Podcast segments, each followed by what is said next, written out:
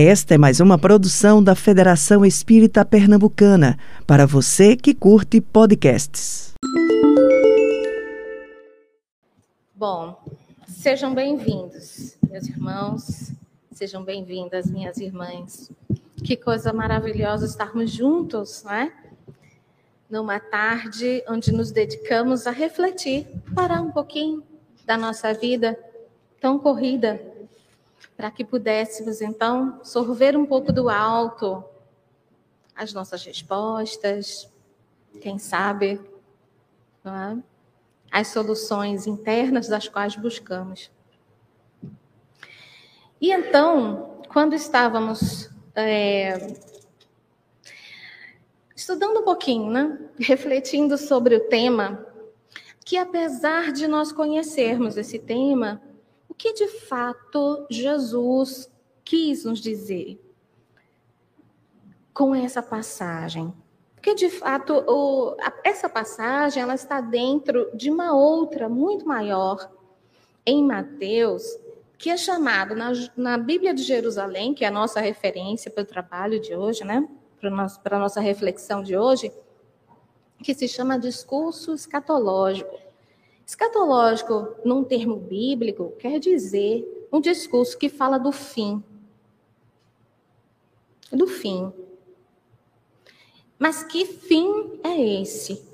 Porque enquanto espíritas que somos, nós temos uma outra ideia sobre o fim, ou deveríamos uh, conseguir elaborar, enxergar a que fim fala isso e por que as palavras de Jesus não passarão. O que, que de fato ele queria dizer com isso? Então, desculpa. Essa é imagem de Jerusalém do Monte das Oliveiras, só para ilustrar onde está essa passagem da Bíblia. Então, Jesus e os discípulos estavam no templo e eles saem do templo e vão ao Monte das Oliveiras. E Jesus começa a conversar com os discípulos e pede a eles da seguinte maneira: Vedes isto, ou seja, a cidade de Jerusalém? Em verdade eu vos digo que não ficará pedra sobre pedra, tudo será destruído. Ora, Jerusalém ainda está, não é? E o que, que de fato foi destruído? Essa é a primeira pergunta. Por isso, destaque. Depois, ele continua no discurso, no diálogo com os apóstolos, e os apóstolos ficam angustiados. Oh, vai ser destruído? Então, mestre, nos diga quando esse tempo, essa época chegará. E Jesus continua o diálogo, falando então do cuidado sobre os falsos profetas. Olha lá. Que interessante. E ele diz: Se dizes alguém que estou no monte, não vá. Se dizes que estou noutro lugar, não vá. Em verdade vos digo, para não dares ouvido. E aí ele continua. Que serão tantos os falsos cristos e os falsos profetas que muitos, pelo crescimento da iniquidade, o amor de muitos esfriará. Ou seja, perderemos a credibilidade nas palavras de Jesus. Porque alguém se disse enviado dele. Olha só. Aquele, porém, que perseverar até o fim, esse será salvo que é outra palavra para o espiritismo da salvação aqui, que não é o mesmo de outras desinências religiosas. Mas o que estará salvo? Estaremos a salvo de quê? E este evangelho do reino será proclamado no mundo inteiro como testemunho para todas as nações. E então virá o fim o fim do mundo, o fim da humanidade, o fim do homem. De que fim Jesus diz para a gente? Em verdade vos digo que essa geração não passará sem que tudo isso aconteça. Por isso, Ednar, no início, né? Ela estava dizendo que é um discurso profético de Jesus. Ele estava dizendo eminentemente o que iria acontecer lá na frente. E já estava dizendo como seria o fim. E o que não prevaleceria mais entre nós. E como isso se daria. Passarão o céu e a terra. Minhas palavras, porém, não passarão. Ou seja, estarão vivas. Por isso, aquele que perseverar será salvo. Então vamos adiante nas nossas reflexões. Vocês perceberam, não é? Que a gente grifou algumas passagens. Essas passagens vão nos servir para a nossa reflexão da tarde de hoje. Então vamos lá. Tudo será destruído. Ora, quando a gente pensa em destruição, a gente pensa que tudo acabou, né? não vai ficar pedra sobre pedra, correto? Essa é a nossa, nossa compreensão de destruição. Mas o que entendemos sobre destruição para a natureza, para, as, para a lei divina, por exemplo, não é o mesmo significado que nós damos. Por quê? Porque o significado de destruição para nós ainda é muito próximo da materialidade. Para nós, a destruição é a perda de alguma coisa que, nos, que nós temos. Ei, foi destruído. Minha casa foi destruída, não tenho mais casa. Eita, alguma coisa foi destruída. Não tem mais, parou de existir. Mas na natureza, aquilo que deixa de existir, como se via, é transmutada a energia para outra coisa. Ou seja, as energias. Sejam elas materiais, como a semente, o cerne de alguma coisa. Vai dar encaminhamento a novas propostas de vida. Quando um vulcão entra em erupção, por exemplo, a gente vê uma grande destruição no lugar. Não fica nada, tudo é queimado. Só que a partir daquela lava, outro mundo, uma ilha e outros materiais orgânicos advêm daquilo que nós chamamos de destruição. Então, Kardec, no Evangelho segundo o Espiritismo, no capítulo 19, no item 9, ele nos coloca, quer dizer, destruir aqui, quer dizer que todos os sistemas, todos os sistemas, todas as doutrinas que nenhum bem para a humanidade houverem produzido, cairão reduzidas a nada. Nesse sentido, sim. Por quê? Porque não tem o material, veja, o material para a reconstrução para a continuidade do progresso da humanidade.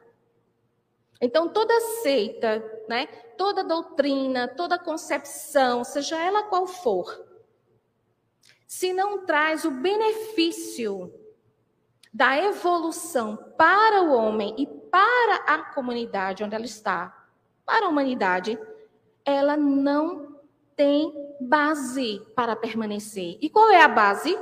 A lei divina então ela cessará.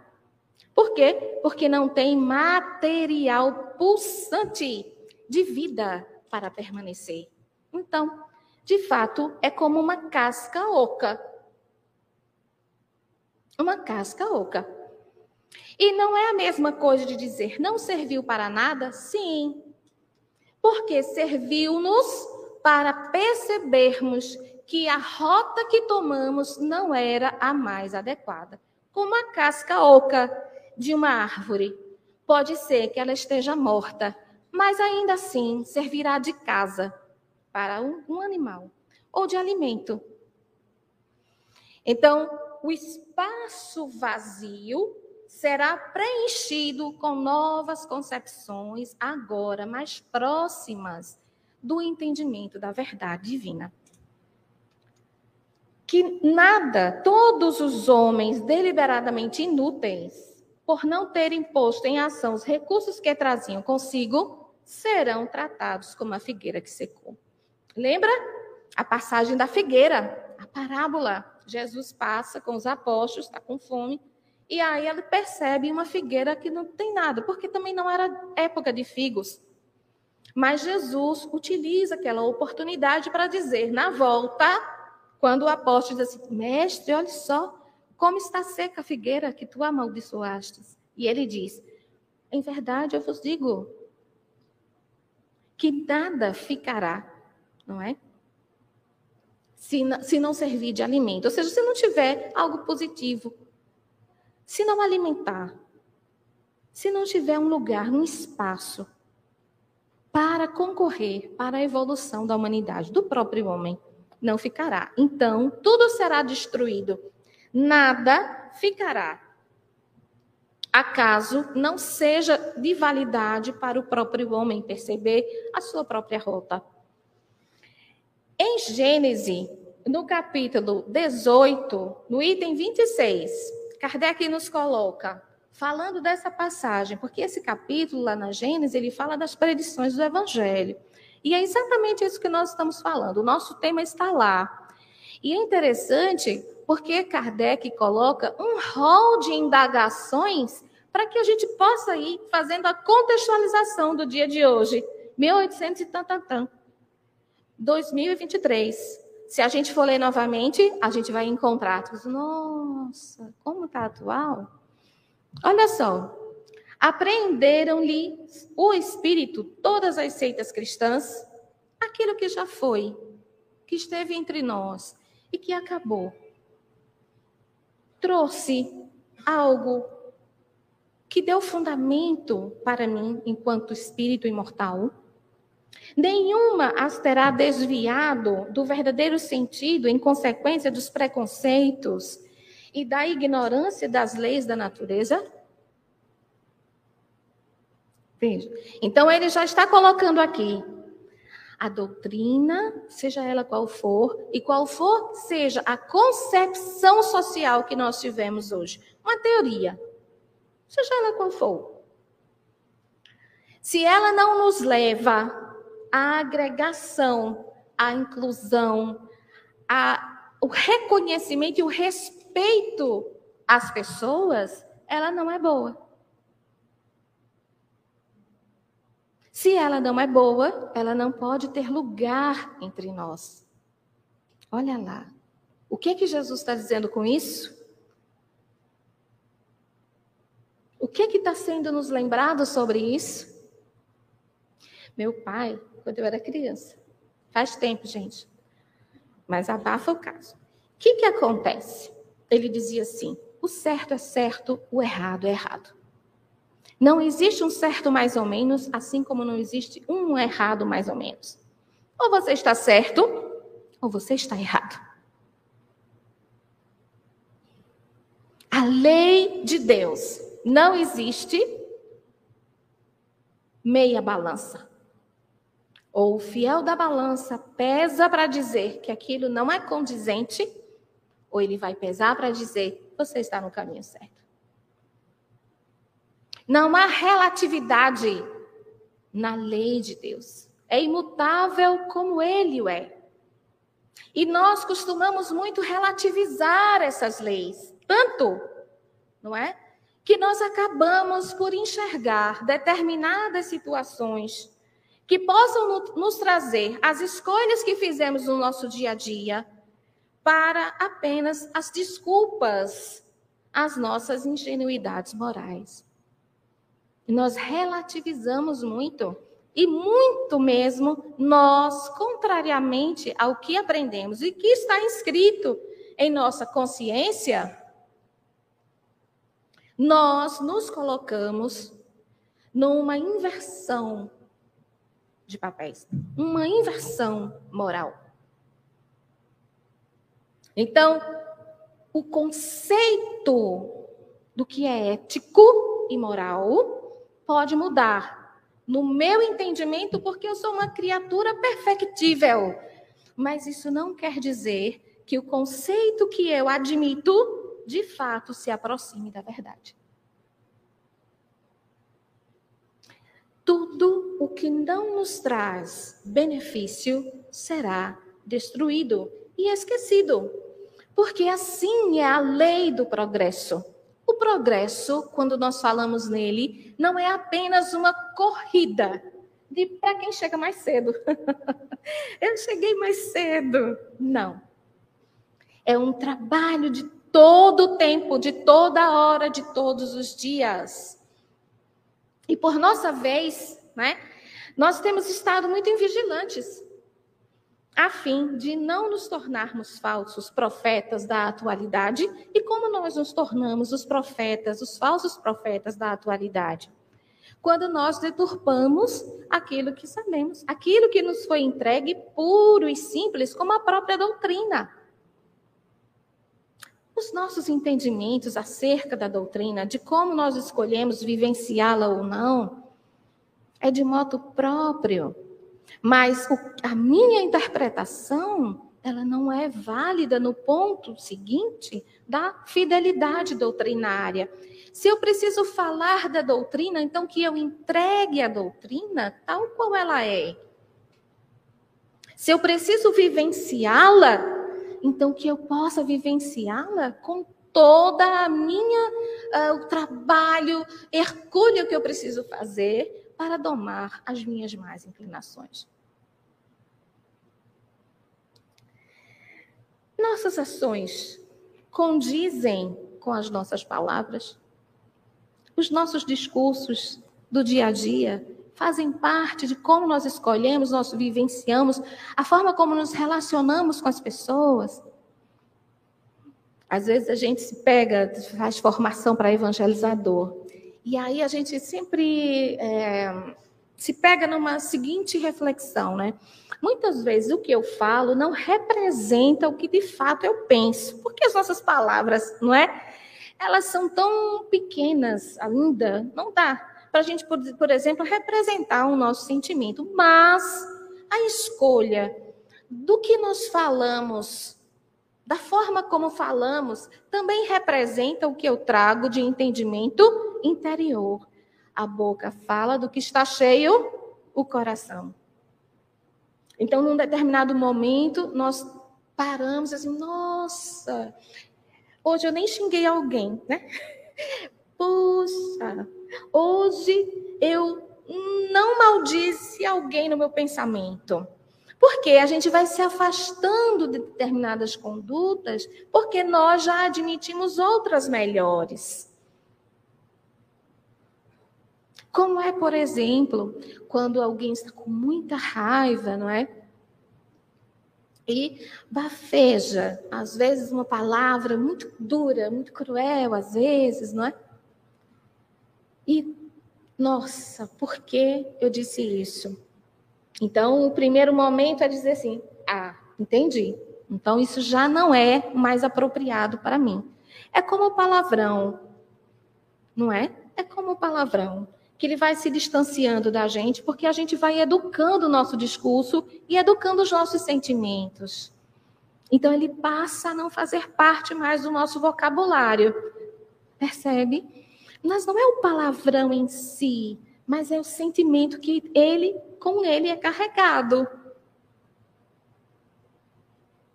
Qualquer palavra pode virar uma lança. Qualquer palavra. Depende da nossa intencionalidade. Então a gente precisa pensar, né? E refletir sobre isso. Em nós, o que precisa ser destruído, descartado, que não serve para minha para minha jornada evolutiva.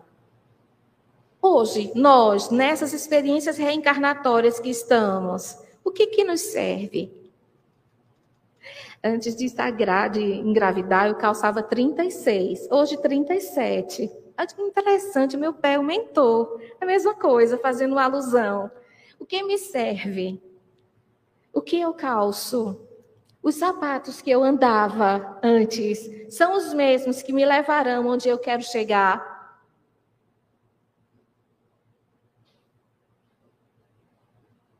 O que eu uso hoje para mim, na minha vida,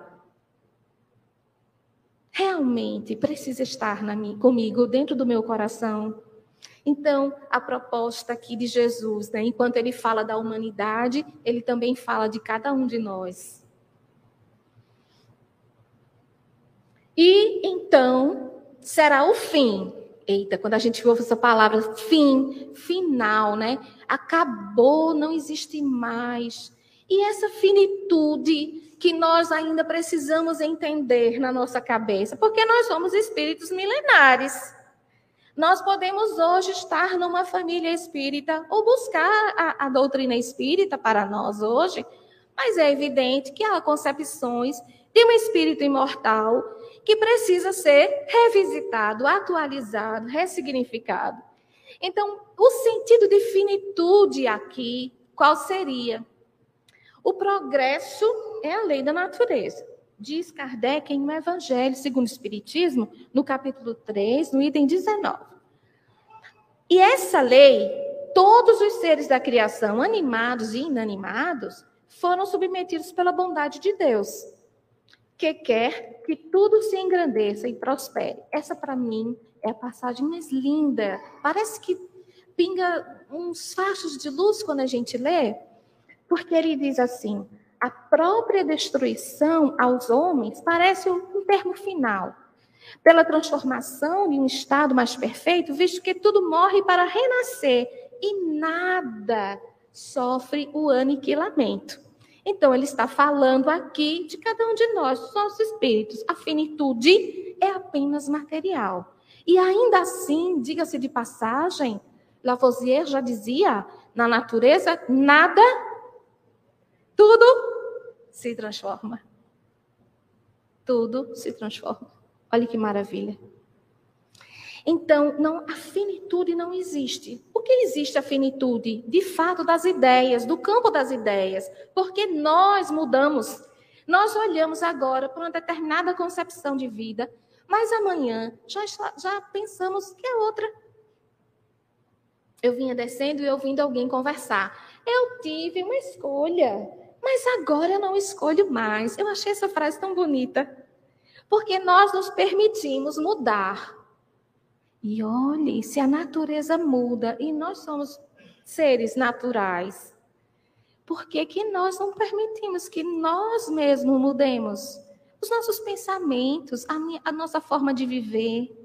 Eu não quero mais isso para mim, porque não é bom. Me cansa tanto, me traz tanta peso, não é? Aí a gente corre, corre, corre no dia a dia, aí a gente trabalha demais, porque a gente quer uma coisa a mais, uma coisa a mais, uma coisa a mais. E parece que nós, olha só, organizamos altares muito distantes. Esses altares que eu estou falando é aqueles projetos de vida dos quais a gente não precisa alcançar. Porque para a gente chegar até ali é necessário muito mais outras coisas. E a gente meio que nega para a gente, como Saulo no pórtico de Damasco, que ficou cego, né? aquela cegueira de Paulo é simbólica. Porque ele precisava olhar agora para ele mesmo, inclusive, de uma outra maneira, quando foi tirada aquele, aquelas. Não sei como é que eu digo, vem uma palavra, mas eu não quero dizer. Aquela cegueira, as escamas, obrigada, Edna, as escamas.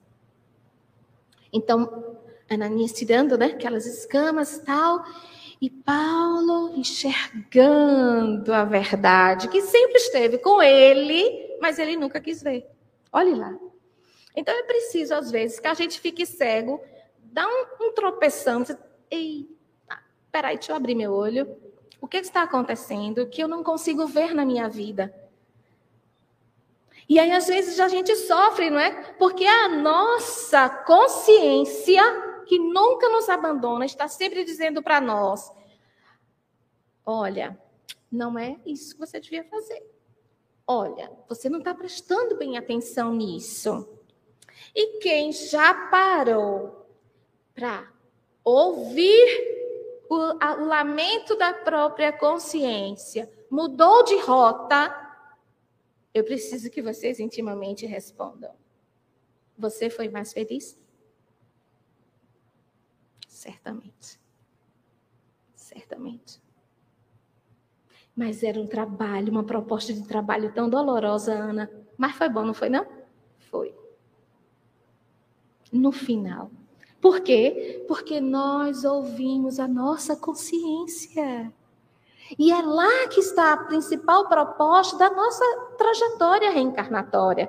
Não interessa se o mundo diz para você ir para um lado, quando na verdade você sabe que você precisa estacionar num determinado lugar a fim de exercer um trabalho, seja na família, seja no campo profissional, seja consigo mesmo, seja na sua casa religiosa. As propostas de vida, elas precisam ser realinhadas. E fim, fim para aquilo que não nos traz a real felicidade. Este mundo esteve material e moralmente num estado inferior ao em que hoje se acha. Ou seja, o que, que ele está dizendo aqui, Santo Agostinho? Ele está dizendo o seguinte: se nós olhássemos o mundo agora nós poderíamos imaginar, se não fossem os nossos livros didáticos, a ciência nos mostrar que um dia fomos primitivos? Vocês conseguiriam imaginar isso? Nem eu. O quanto já chegamos longe. E nos foi capaz porque nós nos adiantamos em nossa marcha. Nós, de fato, cumprimos com os desideratos que nos foram uh, oportunizados.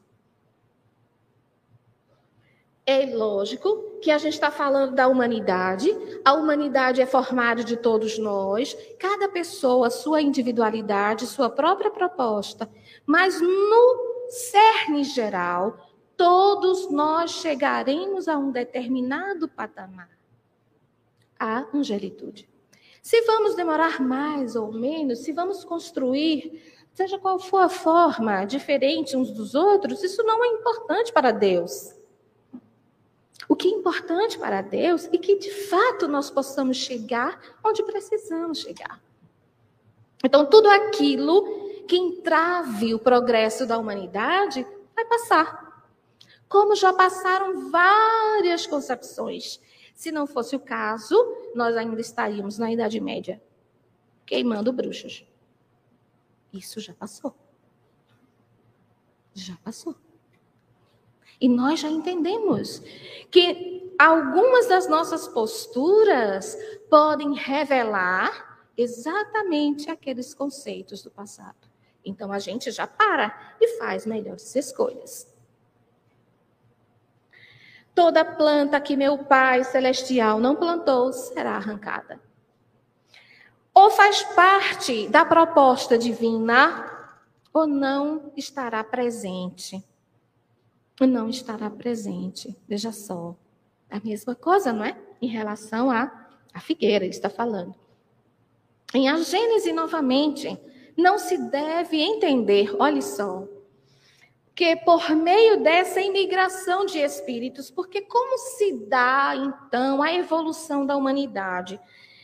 Então, nós já entendemos na doutrina espírita que aqueles que não conseguem levar a marcha do progresso, não é? De forma, vou botar em muitas aspas, adequado, adequada, não é? Para a coletividade, que causa balbúrdias, que causa uh, as problemáticas sociais, que causa um, prejuízos para as pessoas, para os outros irmãos, há algum momento em que eles não poderão mais estar conosco. Então, são recambiados para outros lugares, né?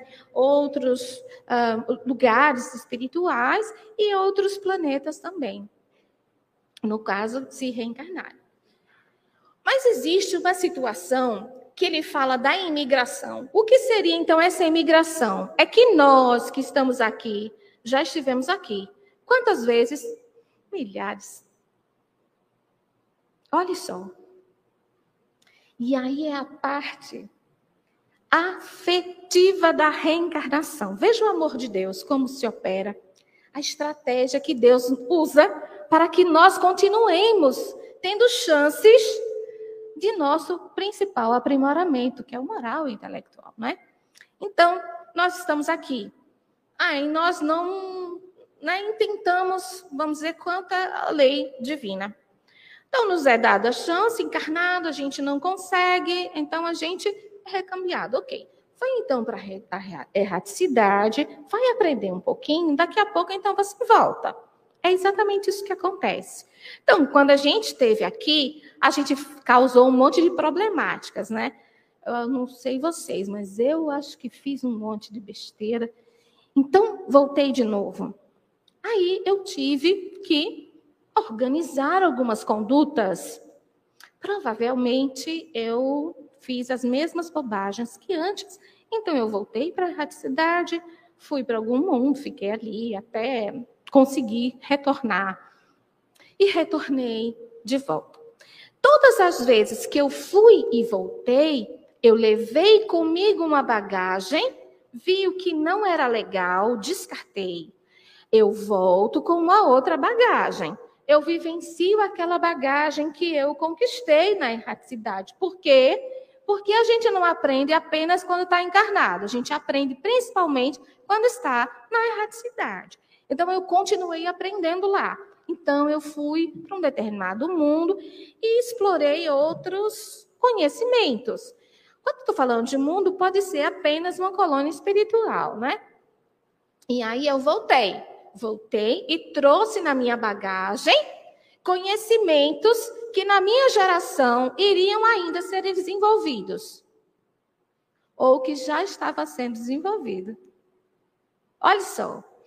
Então eu vou e volto, e essa imigração, diz Kardec, não é? Não nos coloca no olhar o fato do espírito ser expulso. Isso não existe para a justiça divina. Olha só. Não se deve entender essa imigração de espíritos que sejam expulsos da terra e relegados para mundos inferiores.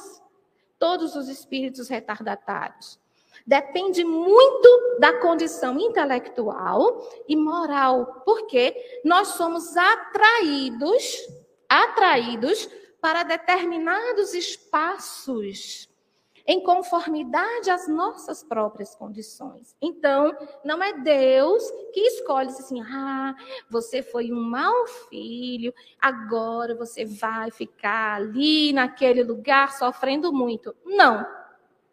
Deus, pelo contrário, dirá para nós: Filho, infelizmente, o que tu agarinhaste para ti mesmo só te permite ir para uma determinada estalagem hoje. Mas eu tenho certeza que o que tu aprenderás lá poderás então agarinhar outros espaços melhores para ti. Essa é o principal principal objetivo da reencarnação. A reencarnação não deve ser aprendida apenas como quem morre, encarna de novo, volta, vai, vem. Não. Existe muito mais da dimensão do conceito de reencarnação. E é Jesus que traz para nós isso, não é? Quando ele diz: essa geração não passará sem que tudo isso aconteça, é Kardec, em Céu e Inferno, que diz para nós: os que recebem hoje uma revelação mais completa, olhe lá, são os mesmos espíritos que tiveram uma partícula em outros tempos e que de então por diante se engrandecerão em inteligência. Gente, isso é lindo. É você olhar para você e dizer assim: nossa, eu agora estou no Espiritismo, mas eu estive em outras desinências religiosas que também são importantes. Mas agora eu tenho um outro entendimento sobre a vida, sobre Deus e sobre mim.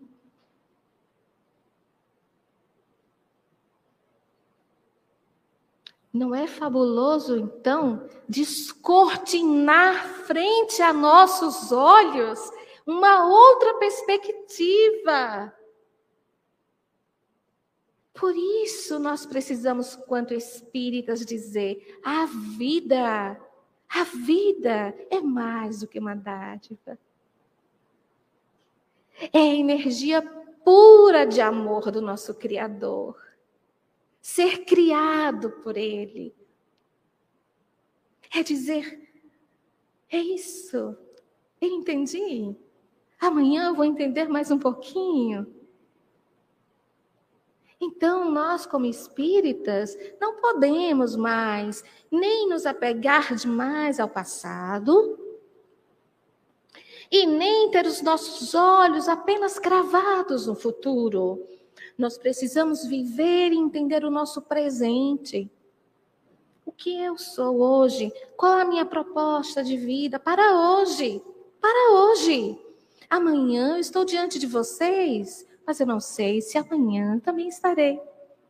Então, o que eu deixei hoje para alguém? Leon Denis tem livro Depois da Morte, né?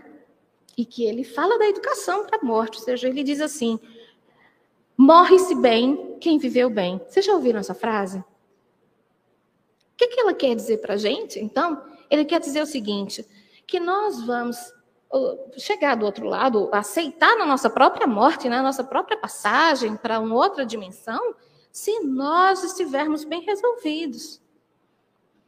Não é que a gente disse, ok, tudo bem, acertei tudo, isso não vai ser possível agora, mas nós vamos dizer assim, ok, tudo bem, eu entendi, eu posso fazer de novo e melhor. Então, quando a gente fala de morte, de finitude, a gente está falando disso pelo, na doutrina espírita, não é? E aí é Kardec quem vai desenvolvendo em Céu e Inferno é, essa mesma proposta. Me perdoem porque ficou em cima aí das, das letras, desconfigurou um pouquinho. Lá no item 30, na parte, na primeira parte, no capítulo 3, ele fala assim: que os espíritos encarnados formam duas categorias. De um lado, os retardatários, que partem.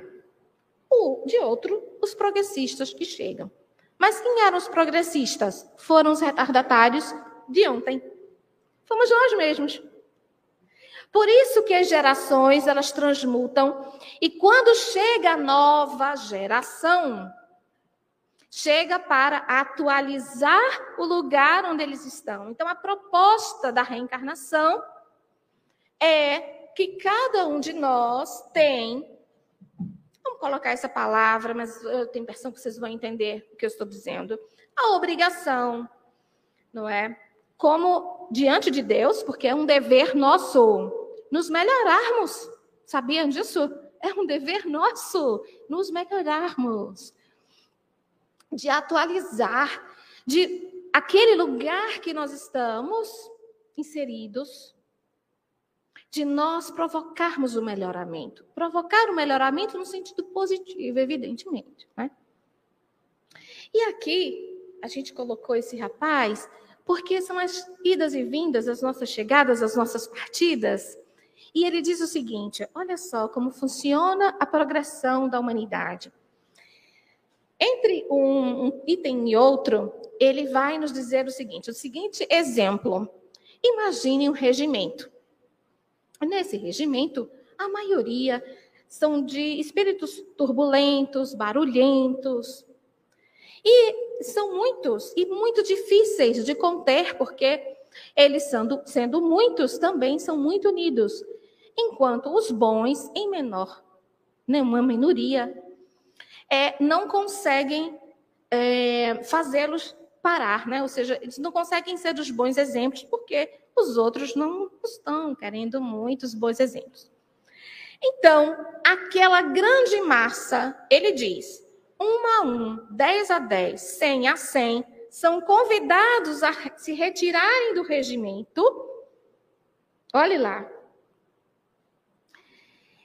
e aqueles que já estarão menos recalcitrantes voltam.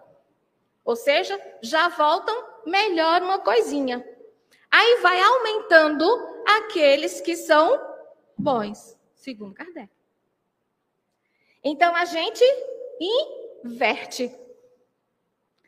Isso tudo para explicar que a nossa terra ainda está numa condição de regeneração. A gente nem chegou lá. A gente ainda é o planeta de provas e expiações, dado o grande número de retardatários. E os bons ainda são pouco visíveis. É interessante. É maravilhoso esse entendimento.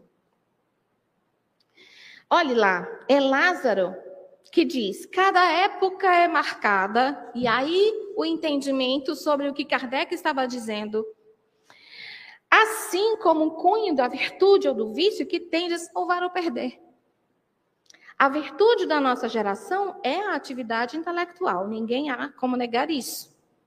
Seu vício é a indiferença moral. Também nós não poderemos descartar como verdade. Então, nós já temos, alcançamos um grande patamar intelectual entre nós, da humanidade. Nunca, em tempo algum, nós imaginaríamos levar os nossos telefones diminutos dentro do bolso.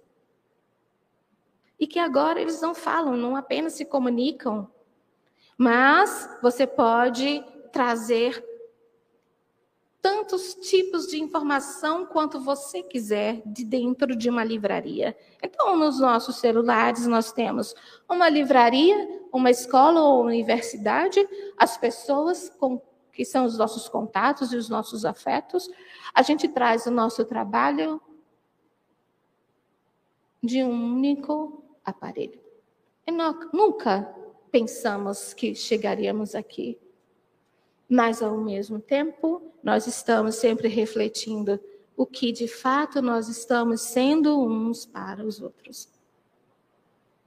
Que escolha estamos fazendo diante da ética e da moral?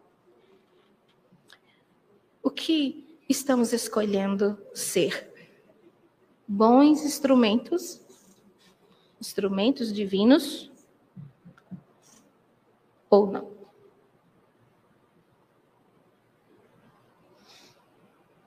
O progresso é trabalho a ser desenvolvido individualmente. Então, cada um de nós desenvolve-se, aure os seus espaços de progresso. O, o, progresso, então, é desenvolvido através do trabalho dentro da criatura humana, mas quando estamos juntos e porque somos seres gregários sociais, nós fazemos dessa humanidade o que cada um de nós é. Foi o que Lázaro falou. Foi o que Kardec demonstrou. E ela fala: felicidade não é pessoal. Se a possuíssemos somente em nós mesmos, sem poder reparti-la com outrem, ela seria tristemente egoísta. Lembra daquela frase é, que a gente, a gente vê isso nas redes sociais, assim, nunca ninguém sozinho, todo mundo junto, é isso? Eu não me lembro muito bem. Mas para dizer que ninguém estará só, nós vamos pegar na mão uns dos outros. E a sua, um, o seu pleito, o seu, a sua necessidade social também precisa ser a minha. Eu não posso ser feliz sozinho, na verdade, eu nunca serei. Porque a minha felicidade depende de vocês. A minha felicidade depende de vocês. Assim como uns e outros.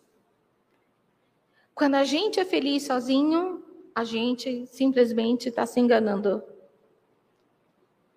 Porque não há felicidade sem ser construída coletivamente. Para isso, nós temos a demonstração da caridade. Fazer o bem ao outrem é também conquistar para nós aquilo que mais desejamos ou necessitamos. E aí, o Espírito da Verdade. Essa parte é a mais dourada, que ele diz assim: Bebei da fonte viva do amor e preparai-vos cativos da vida. a lançar-vos um dia livres e alegres no seio daquele que vos criou fracos, simples e ignorantes, para vos tornar perfectíveis, e que quer model modeleis vós mesmos a vossa maleável argila, a fim de serdes os artífices da vossa imortalidade. Olha só. Ou seja, a minha trajetória apenas de mim, depende de mim. E é Lázaro que nos lembra na lição sobre o dever, quando ele diz que tem esse, ou seja, nós temos que refletir as virtudes do eterno, porque fomos criados à sua imagem e semelhança. Nós precisamos representar Deus. O reino de Deus habita em nós. Outro dia eu estava falando para uma pessoa: você é o dono do seu castelo, você é um castelo. Você é um castelo. Você toma bem, conta bem desse castelo? Você deixa que qualquer um adentre o seu castelo? Quais as defesas que você organiza para que esse castelo permaneça em pé? Forte. Exatamente. E já chegando a hora, eu não vou me adiantar muito, eu vou aconselhar vocês a leitura do capítulo 24, Sinais de Renovação de Jesus no Lar. Quem não tiver, ah, vai lá na internet, acredito que ache essa, essa passagem. Jesus está falando dos momentos de renovação. Como nós vamos ver essa renovação? A época predita. Quando chegará essa época, Senhor? De novo, então, passarão o céu e a terra, minhas palavras, porém, não passarão. As palavras de Jesus, queridos, não passarão, diz Kardec em A Gênese, porque são verdadeiras. E todos os tempos, em todos os tempos, será eterno o seu código de moral, porque consagra as condições do bem que conduz o homem ao seu destino eterno. Então, nós aí concluímos a nossa reflexão de hoje. No final, Jesus nos convida verdadeiramente a pensarmos em nós como a geração que volta. O que deixamos para a humanidade quando partirmos? O que traremos em nossa mala? O que deixaremos na mala dos outros? Que Deus nos conceda sempre a fortaleza de bom ânimo e, apesar de todas as dificuldades, que nós nunca esqueçamos do amor e da esperança que supre todos os espíritos. Boa tarde a todos vocês. Você ouviu o podcast da Federação Espírita Pernambucana.